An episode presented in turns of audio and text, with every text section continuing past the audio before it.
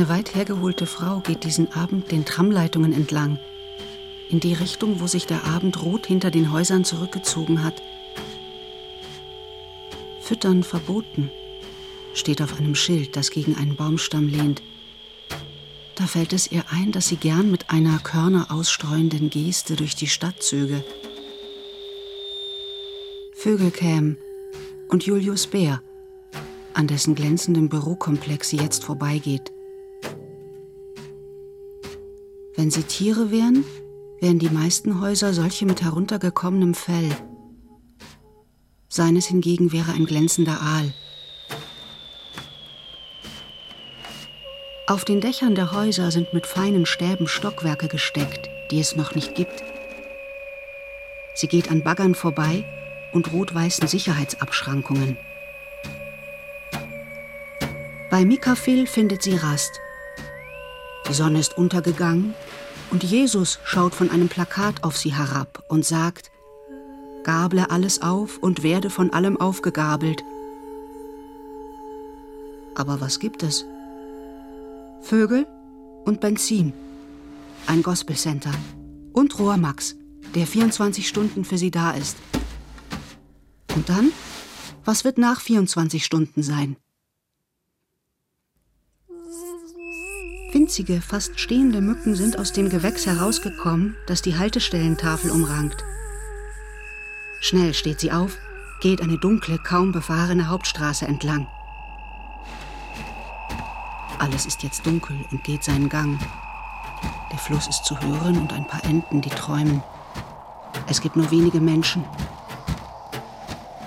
Doch da, unter riesigen Scheinwerfern, die ein starkes bläuliches Licht hinabwerfen, stehen plötzlich Männer mit gegelten Haaren und engen Jeans. Sie tragen Wasserpistolen, mit denen sie selbst vergessen, den glänzenden Lack ihrer Autos bespritzen. Über ihnen im fünften Stock eines heruntergewirtschafteten Bürogebäudes steht im riesigen braunen Fell und mit leicht abgewandtem Lächeln Julius Beer in der Latino-Musik, die aus einem Auto dringt. Er überblickt alles, sagt aber nichts.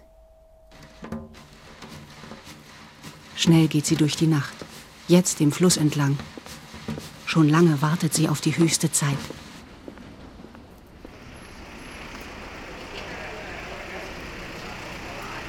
Casting. Ein Polizeiauto fährt langsam auf der Tramschiene vor der zentralen Haltestelle. Aus dem Fenster heraus mustern die Polizisten die wartenden Passanten. Die meisten der hier Wartenden kommen nicht in Frage. Dann gibt es solche, die in Frage kommen. Es sind die Fragwürdigen. Esperance ist vor ein paar Jahren in einem Boot übers Meer geflohen. Sie ist nicht ertrunken, aber sie lebt jetzt untergetaucht. Josephine ist nicht ganz dicht. Es ist ihr wichtig. Sie sagt, ihr Portemonnaie sei gestohlen worden. Sie brauche ein Zugbillett. Alle wissen, dass sie Heroin braucht. Auch sie weiß, dass es die anderen wissen. Sie weiß es und sagt, eben ist mein Portemonnaie gestohlen, eben ist mein Portemonnaie gestohlen worden. Könnten Sie mir 10.000 Franken geben? Sie will Ihnen helfen, sie nicht zu verstehen. Nie haben sie verstanden, dass eine Heroinsüchtige kein Geld braucht. Geraldine kommt alles bekannt vor. Darum findet sie ihr Auto nicht wieder. Bernhard findet fast alles schlecht. Wenn er doch etwas gut findet, fühlt er sich verpflichtet, seinen überraschten Zuhörern zu begründen, warum. In der Begründung zählt er auf, was im Vergleich zu dem, was er gut findet, schlecht ist. Währenddessen beginnt in Bernhards Herz ein rauer Wind immer mehr zu stürmen. Seine in Gang gekommenen Aufzählungen nehmen kein Ende. Man sieht Bernhard vermehrt auf einer Bank sitzen an einer zentralen Tramhaltestelle. Ab und zu kommen die Zuhörer von früher. Sie wechseln sich ab.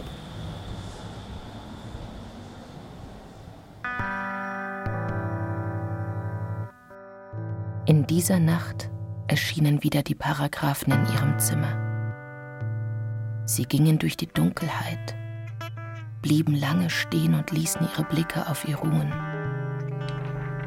Leise raschelten ihre Federn im Durchzug. Sie setzte sich auf und öffnete das Fenster. Ab mit euch, sagte sie, und eine flatternde Bewegung ging durch die Paragraphen. Undeutlich verließen sie das schlecht geheizte Zimmer und gingen ein in den Wald. Am nächsten Morgen war wieder kein Brief im Briefkasten.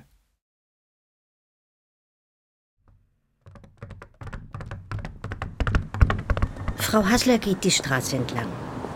Nicht einmal mit einem Hund. Als sie auf die andere Seite wechseln will, wird sie umgerannt von einer fliehenden Kuh. Später wird sie lesen, die Kuh habe auf einem leeren Umschlagplatz ihr Schicksal erkannt und Maßnahmen ergriffen. Bald erwacht die umgeworfene Frau in einem Spital. Ihr rotwangiger Sohn berichtet, dass die andere Kuh inzwischen von fünf Polizisten, von denen er einer ist, für immer erledigt worden sei. Frau Hasler ihrerseits lebt noch ein paar Jahre weiter.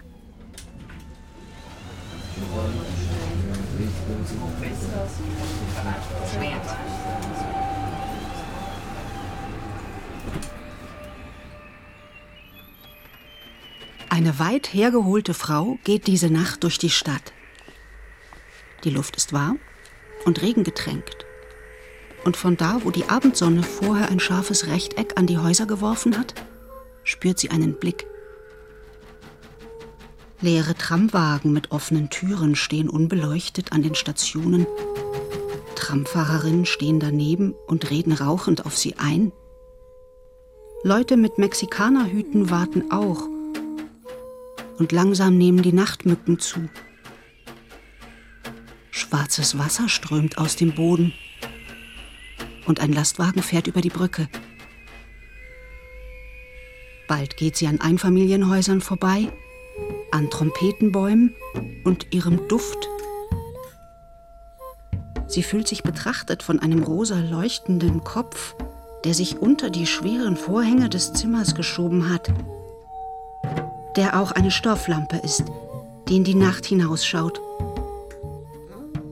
Es ist eine treppige Gegend mit Bäumen und Mülltonnen, Mücken und Blüten.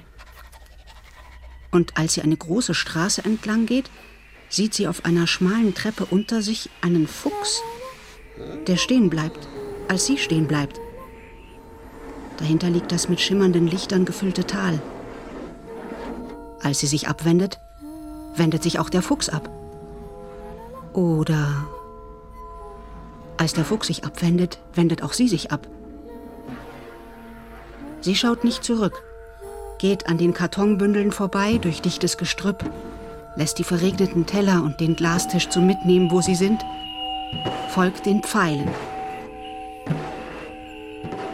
Bei der Station Schwert bleibt sie stehen. Es nieselt und gibt Nachtmücken. Sie trinkt Weißwein und isst Zopf. Sie lauscht. Schon lange wartet sie auf die höchste Zeit.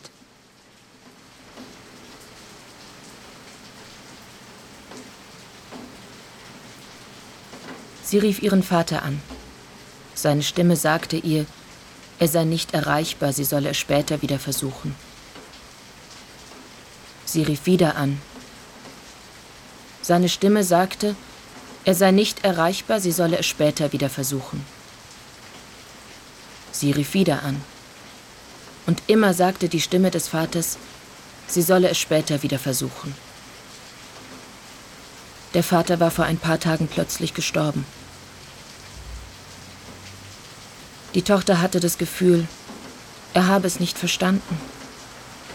Sie wollte es ihm langsam beibringen.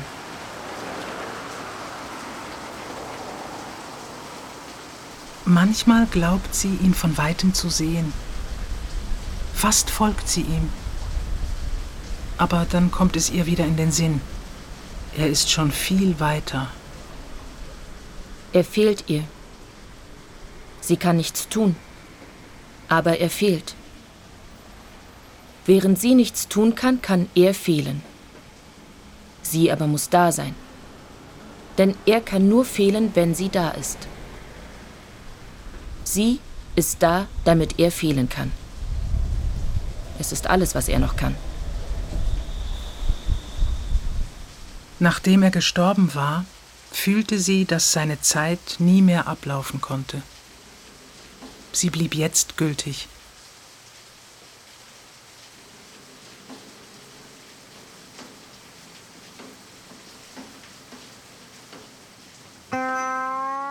Frau Vogelsanger gefiel es nicht, wenn ihr ein schönes Wort einfiel. Es fiel ihr dann ein, dass es schöne Worte gab. In den letzten Jahren war sie kleiner geworden und hatte sich in einen kleinen Teil ihres Körpers zurückgezogen. Wenn sie ging, schien sie zu weichen, also rückwärts zu gehen, obwohl sie vorwärts ging. Kürzlich wurde ihr in der Nacht ein Auftrag erteilt. Sie stand auf, zog sich an und schlich langsam und hinkend die Treppe hinunter. Sie grüßte die verwirrte Putzfrau, öffnete die schwere Tür und ging, der Himmel war noch fast dunkel, zum Bahnhof. Ich habe heute Nacht einen Auftrag, ich habe heute Nacht einen Auftrag erfüllt, sagte sie am Nachmittag zu einer zitternden Frau, die im Speisesaal saß und wartete. Sie stellte ihre Sätze gut sichtbar in die Luft und schaute sie von unten an. Stets sprach sie etwas triumphierend. Gespannt forschte sie in den Reaktionen der Zuhörer, welche Bedeutung ihren Sätzen zukam. Ich bin zum Auftrag mit dem, ich Zug, bin zum gefahren. Auftrag mit dem Zug gefahren, sagte sie und wartete, wie sich das Gesicht der zitternden Frau bei dieser Mitteilung verändern würde. Du hast doch vom Auftrag nur geträumt. Du hast doch vom Auftrag nur geträumt, sagte jemand mit dünner Stimme. Es war die Stimme einer anderen Frau, die auch im Raum saß und ein gutes Gehör besaß. Frau Vogelsanger wurde schwermütig. Langsam ging sie in ihr Zimmer. Sie musste sich den ganzen Weg an der Wand abstützen. Erschöpft setzte sie sich auf das Bett.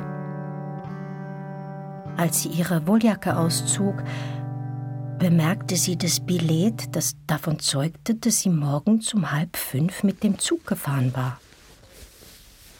Sie wollte die Karte aufbewahren und legte sie sorgsam in den Papierkorb.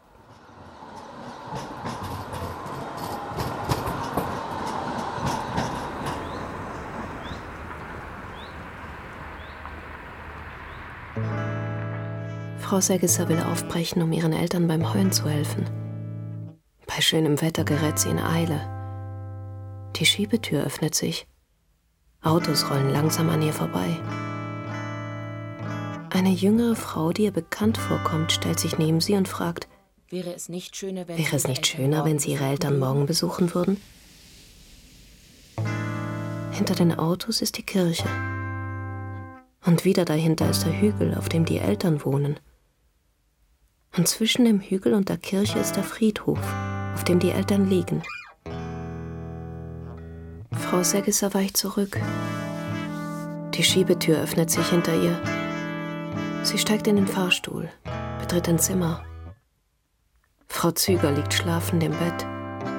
Sie schläft mit verrutschtem Mund, eine Felsspalte mitten im Gesicht, schnarcht. Der Fernseher läuft, die Kirchenglocken läuten, die Hitze, das Heu, die Hügel, das Heu.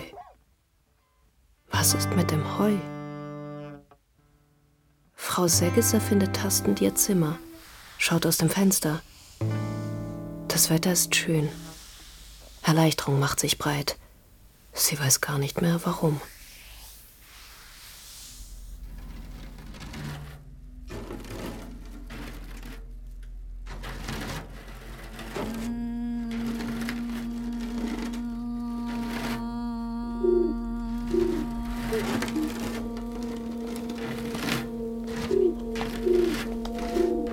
Weit hergeholte Frau geht diesen Nachmittag über einen endlosen, hell leuchtenden Kiesplatz, an dessen weit entferntem Ende winzige Menschen in Blumenbeeten herumwerken. Dahinter erhebt sich eine leuchtende Siedlung, die aussieht, als sei sie gelandet. Die Luft ist regengetränkt, die ersten Tropfen sind gefallen und verschollen in der Wiese. Der Himmel ist blau und grau und dicht, und es ist, als würde die Siedlung die Sonne beleuchten, die weit hinter dem Himmel wie ein silberner Fisch durchschimmert. Die Siedlung glänzt dunkelgrün-silbern vor dem Wald und saugt alle Geräusche auf, auch jene der Kinder, die jetzt große Einkäufe in die Wohnungen tragen, an Enten vorbei, die wild in den erhobenen, schmalen Zierbrunnen hin und her schwimmen. Dahinter steht sie, die Transformatorenstation, direkt vor dem Wald. Schon lange wartet sie auf die höchste Zeit.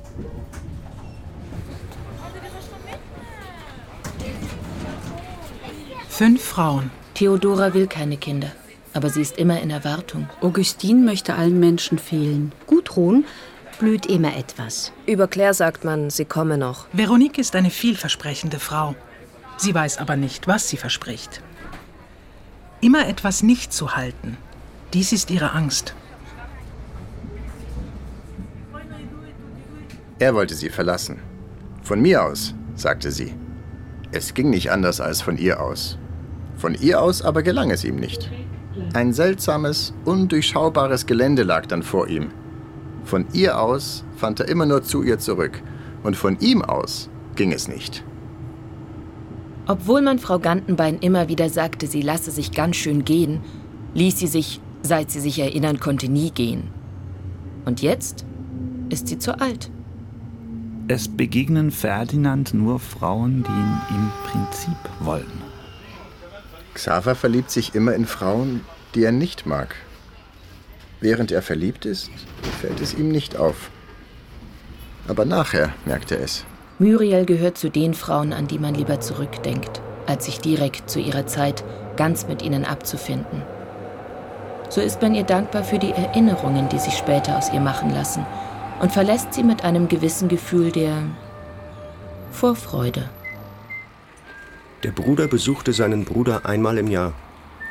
Beide freuten sich darauf. Wenn er da war, ärgerten sie sich darüber, dass ihnen nichts Rechtes zum Sprechen einfiel. Nach drei Tagen fuhr der Bruder wieder fort. Immer etwa einen Monat nachher schrieb er, wie schön die gemeinsam verbrachte Zeit gewesen sei. Bis zum nächsten Treffen glaubten sie, dass die gemeinsam verbrachte Zeit schön gewesen sei. Dann glaubten sie es drei Tage lang nicht. Danach glaubten sie es wieder fast ein ganzes Jahr. Nur drei Tage im Jahr waren sie sich sicher, dass sie sich nicht mochten.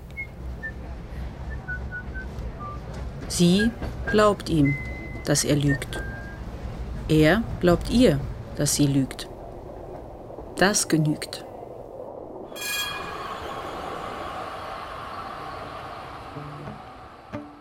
Was Frau Ochsenbein betrifft, so befindet sie sich nun bereits in den Ferien, nahe einem See, in dem sich die Berge spiegeln. Frau Ochsenbein hat eine neue Variante zur Begegnung mit Dieben herausgefunden. Die Methode funktioniert so. Zu Hause auf ihrem Küchentisch liegen drei Portemonnaies. Zwei davon sind leer. Zwei davon In einem sind, sind noch ein leer. paar 20 Rappenstücke. In einem sind noch Die ein Brieftaschen paar 20 umrahmen einen Zettel, auf dem steht Einbrecher, das ist alles, was ich habe. Der Rest ist auf der das Bank. ist alles, was ich habe. Der Rest ist auf der Bank. Und wenn Frau Ochsenbein das den anderen Hotelgästen erzählt, fügt sie listig hinzu, dass natürlich doch noch ein paar hundert Franken in der Wohnung liegen, nämlich zwischen den Seiten 306 und 307 im grünen Heinrich. Wobei die anderen Hotelgäste ebenso listig nicken. Als Frau Ochsenbein zwei Wochen später von den Ferien nach Hause kommt, ist das Türschloss aufgebrochen. Aber die Wohnung ist gut aufgeräumt und das Geld ist im grünen Heinrich. Auf dem Küchentisch liegt der Zettel. Unter ihren Zeilen steht in einer ihr unbekannten Handschrift in Ordnung. Frau Ochsenbein leidet seither an einem schlechten Gewissen. Und was die Listigkeit angeht, so hat sie die ganz abgelegt.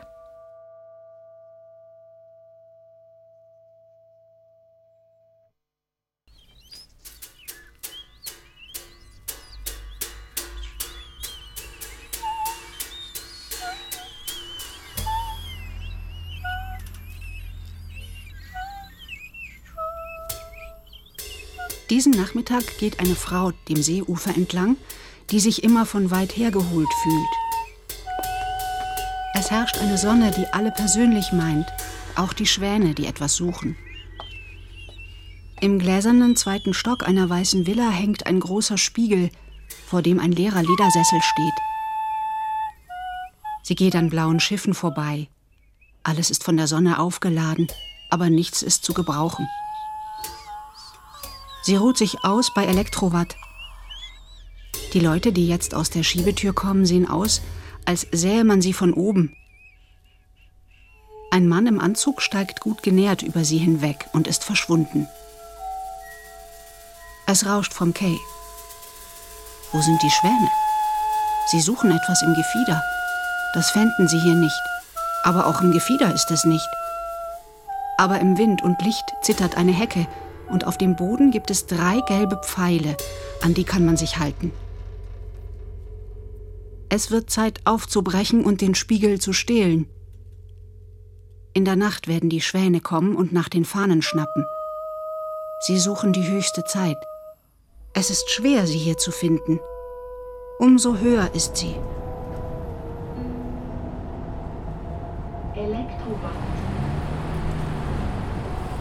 Bezüglich der Tiere, sagt Gregor, will ich sagen, dass mein Hund über die Gesichter der Velofahrer, denen er vorher gefährlich bellend und mit gefletschten Zähnen entgegenrast, hinter der Hecke auf dem Rücken liegend lacht. Ungehemmt, hell und klar. Helene hat sich in ihrer neuen Arbeitsstelle am Anfang gut behauptet. Die folgenden Monate behauptete sie sich auch gut, speziell im Juni und Juli. Ab August behauptete sie sich nicht mehr so gut. Irgendwann behauptete sie sich so fest, dass man es merkte.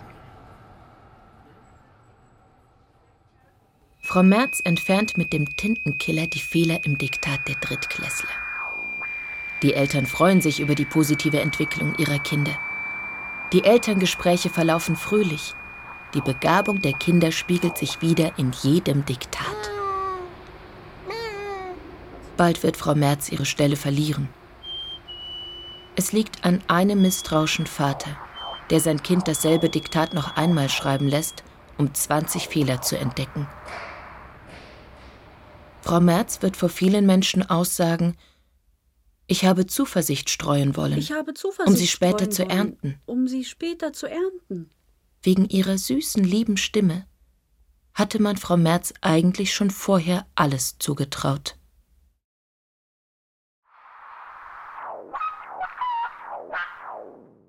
Anatol war arbeitslos.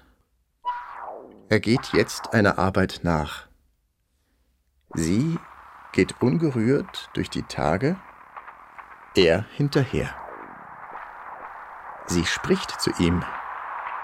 Doch sie ist schwer verständlich und es ist, als müsste er sie einholen, um sie zu verstehen.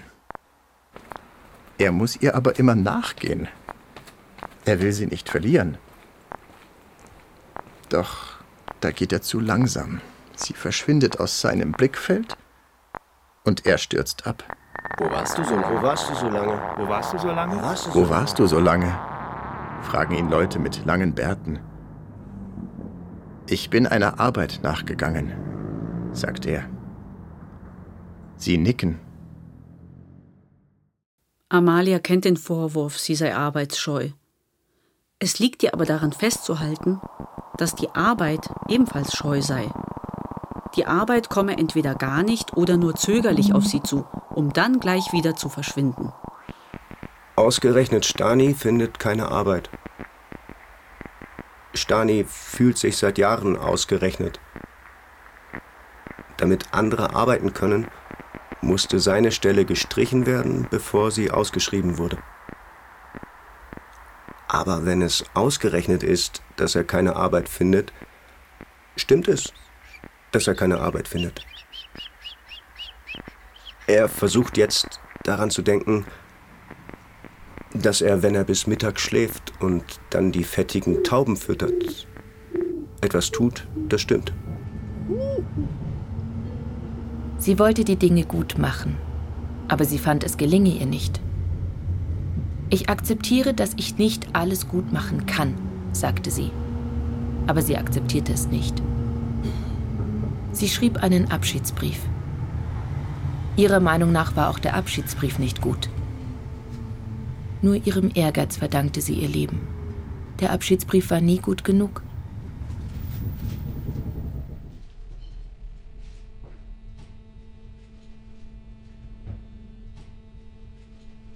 Menschen im Tram, das jetzt über die Brücke fährt, sehen am Seeufer einen Mann, der einen guten Freund hat. Die beiden Freunde stehen im weichen Licht einer Nachtlaterne. Es ist eine laue Nacht, in der vieles passieren könnte. Der Mann stützt sich diesem Freund entgegen. Seine Beine und der Oberkörper stehen schräg in der Luft. Mit der Stirn lehnt er sich an die Stirn des Freundes. Das Gewicht der beiden Männer ist an diesem Punkt gebündelt. Sie sprechen miteinander, beschwörend, Mund an Mund. Daneben liegt der dunkle See. Noch dunklere Stellen liegen darin. Da, wo die Schiffe wären, sind jetzt die schwarzen Löcher. Man weiß jetzt, wo sie sind, sollte es eines Tages soweit sein. An diesen Stellen wird sich die Zukunft betreten lassen. Oder sie wird an diesen Stellen hineindringen in die Gegenwart. Es muss ein enges Gespräch sein zwischen den zwei guten Freunden in dieser Nacht neben dem Seeufer. Wenig Zeit ist vergangen, aber der Freund ist plötzlich der Schatten des Mannes. Es gibt ihn wegen einer beleuchteten Wand. Dies zeigt das weiterfahrende Tram, ohne zu verstehen, dass man sich die Freunde nehmen muss, wo immer sie gerade erscheinen.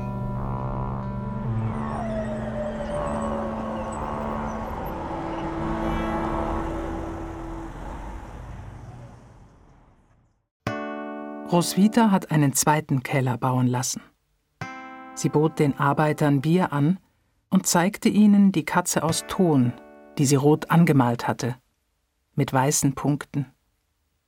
Die Katze stand unter einem Kaktus im zweiten Stockwerk, zu dem eine kurvige Treppe heraufführte. Es war auf den Stufen nur wenig Platz für die Füße der Arbeiter. Aufgetürmte Zeitschriften und aufeinander gestapelte Kartonschachteln standen seit Jahren an den Wänden. Es handelte sich hier um ein großes Haus mit Blick auf einen See, der jeden Tag anders, aber an jenem aussah wie eine hellgraue Mauer, was nicht bedrohlich wirkte, höchstens etwas unbefriedigend, wie wenn man zu viel Kaffee getrunken hätte. Roswitha sah die Verlegenheit der Arbeiter, als sie sie zur Katze führte. Es erinnerte sie an etwas, aber es fiel ihr nicht ein an was. Und sie meinte zu hören, wie einer von ihnen leise Pitié rief. Das belustigte sie, aber es gab kein Zurück mehr, und die Arbeiter umstanden die Katze aus Ton und bewunderten sie, während Roswitha zuckend in sich hineinlachte. Der See glich an manchen Tagen einem vergessenen, zartblauen Seidentuch. Nach einem Gewitter war er grüngrau und runzlig, sah also je nach Wetter jünger oder älter aus. Und es kam vor, dass Roswitha, der nicht klar war, wie sie sich fühlen sollte, die Launen des Sees als einen Vorschlag zur Tagesstimmung annahm. Sie versorgte in dem neu gebauten Keller die Gartenstühle, die sie vor 40 Jahren gekauft hatten. Alte, schwere Heizkörper, Klettverschlüsse, alte Gummibänder, alte Schuhbändel. Drei kaputte Nähmaschinen, Taschen und die alten Rasierklingen ihres Mannes, der vor ein paar Monaten ausgezogen war. Die Heizkörper hatten sie für ihre erste Wohnung gekauft. Roswitha sah den Staub aus seinen Haaren herauswirbeln, wenn er sich durch das Haar fuhr, um ihr zu gefallen. An seine Fortbildungsorte schrieb sie Liebesbriefe. Sie verwechselte das D und das B und schrieb Ich liebe dich, was ihm am Anfang gefiel, er war Komponist. Wie um alles zu erklären, aber hatte er später vor den Anwälten entnervt gesagt, Sie verwechsle sogar das B und das D und zeigte ihnen zum Beweis ihre Briefe. Schauen Sie. Warum sogar? Es gab keine Gelegenheit mehr, ihn das zu fragen, denn es kam ihr vor, als sei sie ein Schiff und treibe ihn, sobald sie in seine Nähe kam, als Welle weg. Du beklaust Du mich. beklaust Du mich. bestiehlst mich, während ich hier bin, vor meinen Augen, sagte Roswitha zu der Tochter, die in diesem Augenblick mit den Armen voller leerer Plastiktaschen aus dem zweiten Keller herausschlich. Die Tochter senkte die Arme. Die Taschen glitten sanft rauschend auf den Boden. Die Tochter strich über den breiten, harten Rücken der Mutter. Sie nahm ihre Hand. Zusammen brachten sie die Taschen zurück in den zweiten neuen Keller. Sie stiegen die Treppe nach oben, sorgsam die Füße dahin setzend, wo noch Platz war.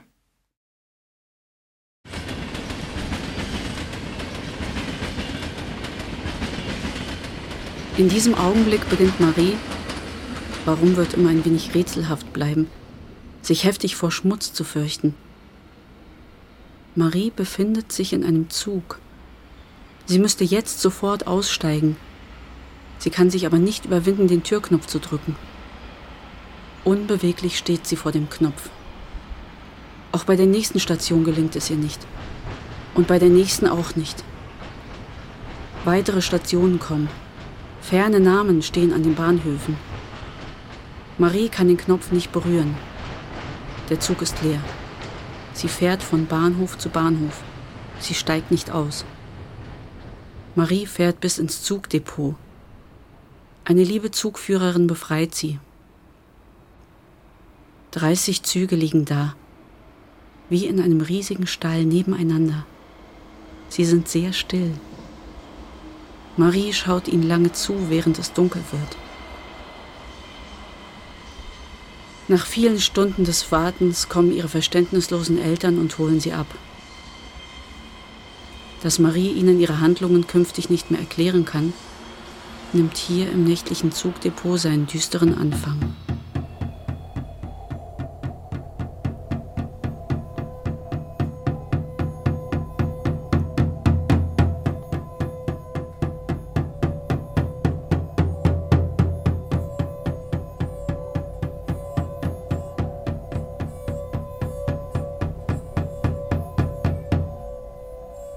Über eine breite, helle Autobrücke, über die herab viel Luft weht, geht diese Nacht eine weit hergeholte Frau. Weit ist der Himmel über dem Glattzentrum. Warm strahlt es aus dem Teer und die Straßenlampen senden weiche Lichter über die Autobahn, die unter der Brücke ins Weite zeigt, an löchrigen Wäldern vorbei, wo sich jetzt die Nachttiere aufmachen. Auf dieser Brücke fällt es den Menschen auf, dass es sie nicht braucht. Die Säulen stehen auch ohne sie und die Autos fahren wie von selbst. Die Straßen sind geteert. Man könnte jetzt aufbrechen, quer durch die Luft. Im Glattzentrum gibt es einen Knopf, der öffnet die letzte Tür. Aber noch ist er da, der riesige leere Parkplatz, auf dem jetzt die weit hergeholte Frau in Shorts im offenen Kofferraum sitzt und mit einem Ball spielt, immer auf und ab. Es hallt bis zu den späten Gästen im Burger King.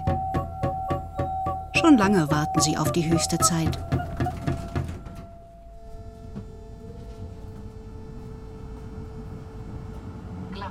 Es ist unmöglich, diese Wüste zu durchqueren. Es ist unmöglich, diesen Zaun zu überwinden. Es ist unmöglich, dieses Meer zu passieren auf einem Gummiboot. Wer ihn kommen sah, wurde geblendet. Von weitem hat er geleuchtet wie ein nie gesehener Stern. Als er aber am Strand ankommt, ist er einer von denen, die eine goldene Wärmedecke tragen. Die Leute am Strand können es nicht glauben, dass er noch lebt und begrüßen ihn leicht ungläubig, wie einen Außerirdischen. Weg vom Strand glaubt man ihm immer weniger, dass er je in Gefahr war, denn wenn er wirklich sterben könnte, wäre er gestorben. Dass er lebt, ist gar nicht möglich. Und wer nicht lebt, ist unmöglich.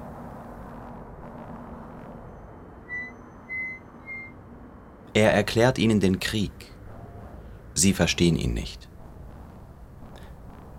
Er erklärt ihnen den Krieg. Sie verstehen ihn nicht. Er versucht es noch einmal. Sie verstehen ihn nicht. Weil er den Krieg nicht erklären kann, muss er zurück in den Krieg. Es gilt, keine Zeit zu verlieren. Im Flugzeug ist gerade noch ein Platz frei. Mirja hatte einen kleinen Sohn. Sie hätte ihn manchmal gerne abgestellt.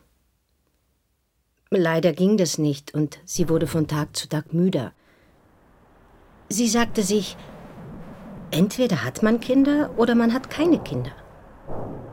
Sie sagte, Kinder sind eben nicht wie ein Fernseher, den man ein- und ausschalten kann.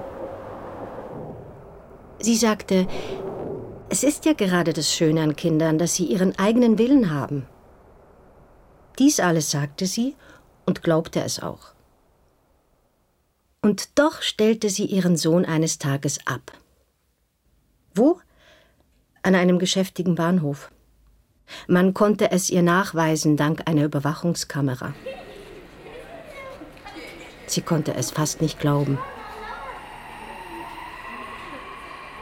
Über Albertine heißt es, dass sie sich gut aufgehoben fühle. In ihrer Beziehung, bei ihrer Arbeit, in ihrer Wohnung. Ohne dass dies Albertine gehört hätte, mehren sich Augenblicke, an denen sie spürt, dass sie aufgehoben ist. Plötzlich blickt sie auf einen Boden herab, der weit unter ihr liegt. Auch mit Anstrengung kann sie ihn nicht erreichen. Sie ist zu leicht. Sie schläft wach. Der Schlaf liegt als dunkler Fluss unter ihr. Mitten am Tag bekommt sie Höhenangst. Etwas davon sieht man ihr an. Beruhigend legt man ihr eine Hand auf die Schulter. Sie ist dankbar. Ratlos umringen sie gute Menschen. Gerne würde Alice mitfahren eine Woche lang in die fremde Stadt. Sie dürfe nur mitfahren, hatte man ihr gesagt, wenn sie so und so schwer sei. Sie will aber nicht so und so schwer sein. Sie will leicht sein, wie Luft. Eigentlich will sie, dass man sie nicht mehr sieht. Darum will sie lieber doch nicht mit in die fremde Stadt fahren, eine Woche lang auf die Klassenfahrt. Hauptsache, sie verliert mehr und mehr Gewicht. Hauptsache, sie wird mehr und mehr zur Luft. Hauptsache, man sieht sie immer weniger. Hauptsache, man sieht, dass man sie immer weniger sieht.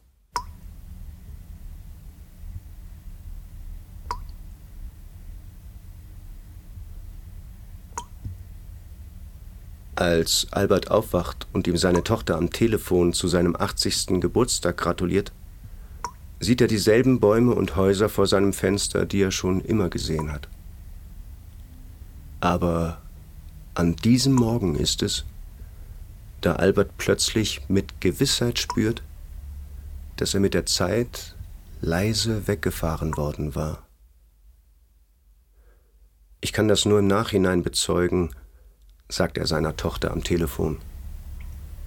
Weil ich immer da bin, hat es niemand gesehen. Denk aber daran, wenn du mich besuchen kommst.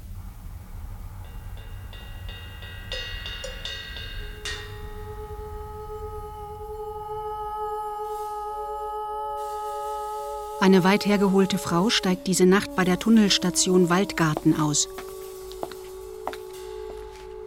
Ein Mann in zu großer Uniform und Taschenlampe steigt zu ihr in den Lift. Oben ist die warme Nacht. Ein schwerfälliger Dachs rennt an ihnen vorbei. Der Wald rauscht und bewegt sich hinter den Häusern auf und ab wie ein riesiges Fell. Die Häuser sind zum Abriss markiert. Tagsüber fischt er in einem See, nachts wandert er durch den Tunnel. Jede Nacht, genau um 1.31 Uhr, wenn sich alle Türen schließen, geht er beim Schwammendingerplatz los. Er macht immer 35.000 Schritte. Aber jede Nacht werden es 100 Schritte mehr. Die Haltestellen entfernen sich voneinander. Das All dehnt sich aus. Er schaut auf die Uhr. Es ist höchste Zeit, sagt er, steigt in den Lift. Die Tür schließt sich hinter ihm.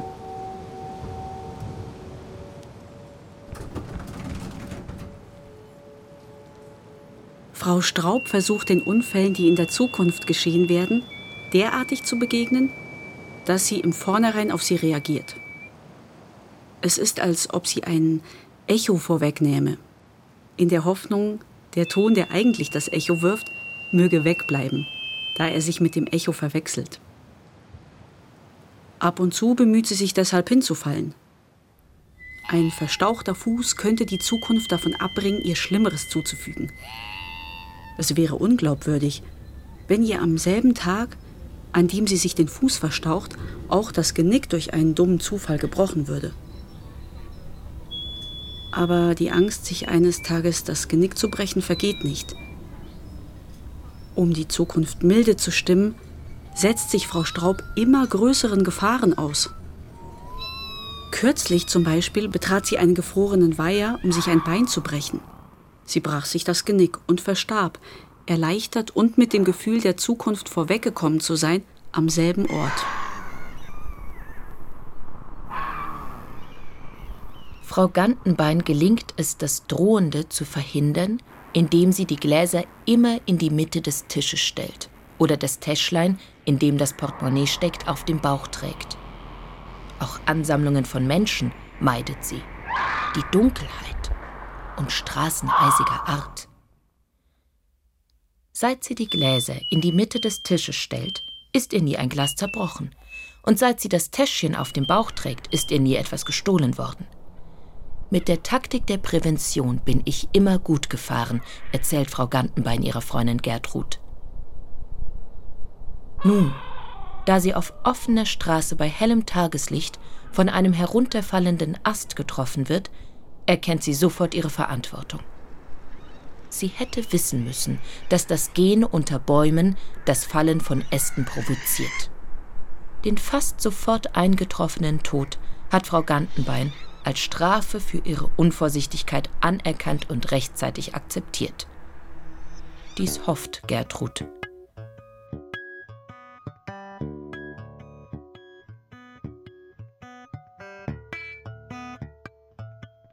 Sie wollte, dass es langsam still würde aber da hörte sie den Herzschrittmacher. Lange hatte sie nicht an ihn gedacht. Sie bat ihn leiser zu gehen oder die Schritte ganz zu lassen, denn sie wollte dem Tod entgegenhören, der sich langsam nähert. Er könne nichts tun, man müsse warten, bis die Batterie leer sei, sagte der Herzschrittmacher. Und erschöpft lag sie im Bett, hörte die regelmäßigen Schritte am gleichen Fleck und kam nicht weiter. Doch dann, am frühen Morgen, gelang es ihr, sich in seine Schritte zu versetzen. Sie ging in seinem Takt durch die Gänge, an den Zimmern vorbei, der Bildergalerie entlang, fand eine Öffnung in der Wand, ging in den Wald.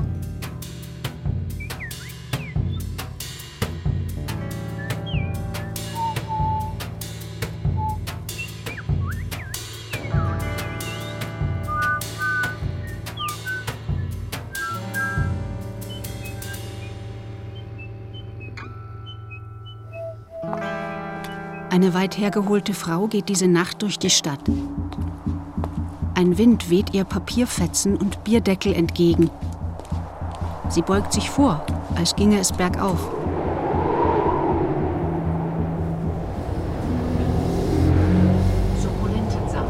Wenn Pauline auf dem Rücken liegt, sieht sie auf dem Dachfenster die Herbstblätter wie gelbe Fische. Es ist ihr klar, dass es sich um gelbe Blätter handelt und nicht um gelbe Fische. Aber noch klarer ist ihr, dass die gelben Fische auf der Fensterscheibe auch dann gelbe Blätter wären, wenn auf der Fensterscheibe gelbe Fische liegen und zuckten. Aus dieser Art von Klarheit entwickelt sich später aus Pauline eine Person, der alles klar ist. Diese Klarheit kann ihr niemand abnehmen. Man sagt, Josephine bleibe immer weit unter ihren Möglichkeiten. Auch ihr fällt es auf, wie sie den Kopf in den Nacken legt. Da sind sie, meine Möglichkeiten, denkt sie, und schaut nach oben zu den Gerüsten, die sich silbern nach allen Richtungen ausdehnen. Ein Wind rüttelt an ihnen, so dass sie es unten hört. Sie ruft, meine Möglichkeiten, meine Möglichkeiten. Kommt, herab. kommt herab. Ich will, ich will verweilen, verweilen, unter, unter euch, euch. Denn, ich, denn bin ich bin, unter, unter euch. euch. Ich bin, ich bin eine, eine, von, von euch. euch.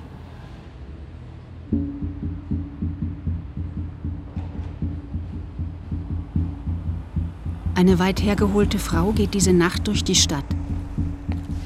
Ein Wind weht ihr Papierfetzen und Bierdeckel entgegen. Sie beugt sich vor, als ginge es bergauf. Aber sie geht durch die Bahnhofstraße, dem See entgegen kreist um die stählernen Abfalleimer, um die Billettautomaten, immer gebeugt und unter dem Blick der Schaufensterpuppen. Sie passiert Gruppen von schwärmenden Bankern und Teenagern, die wie Rochen durch die Straße ziehen. Über ihnen reiben sich die Bierdeckel in Wirbeln aneinander. Ein Klimpern liegt über der Stadt. Und da, wo die Tramschienen liegen, funkelt es. Weit unten liegt das Gold und regt sich im Traum. Die Möwen sind gekommen. Und die Füchse. Jetzt hat ein Regen eingesetzt. Es tropft von den Möwen und aus dem Fell der Füchse. Und auch der Boden glänzt. Und die Schatten gehen mit. Jetzt dicht hinter ihr. Sie markiert jene Stellen an den Häusern, die sich falten werden zum Flug. Sie geht ihnen entlang, die Wände aufwärts, immer leicht vorgebeugt, dem Wind entgegen. Ein gewaltiges Rauschen und Flügelschlagen wird sich erheben. Bald wird es soweit sein. Schon lange erwartet sie die höchste Zeit.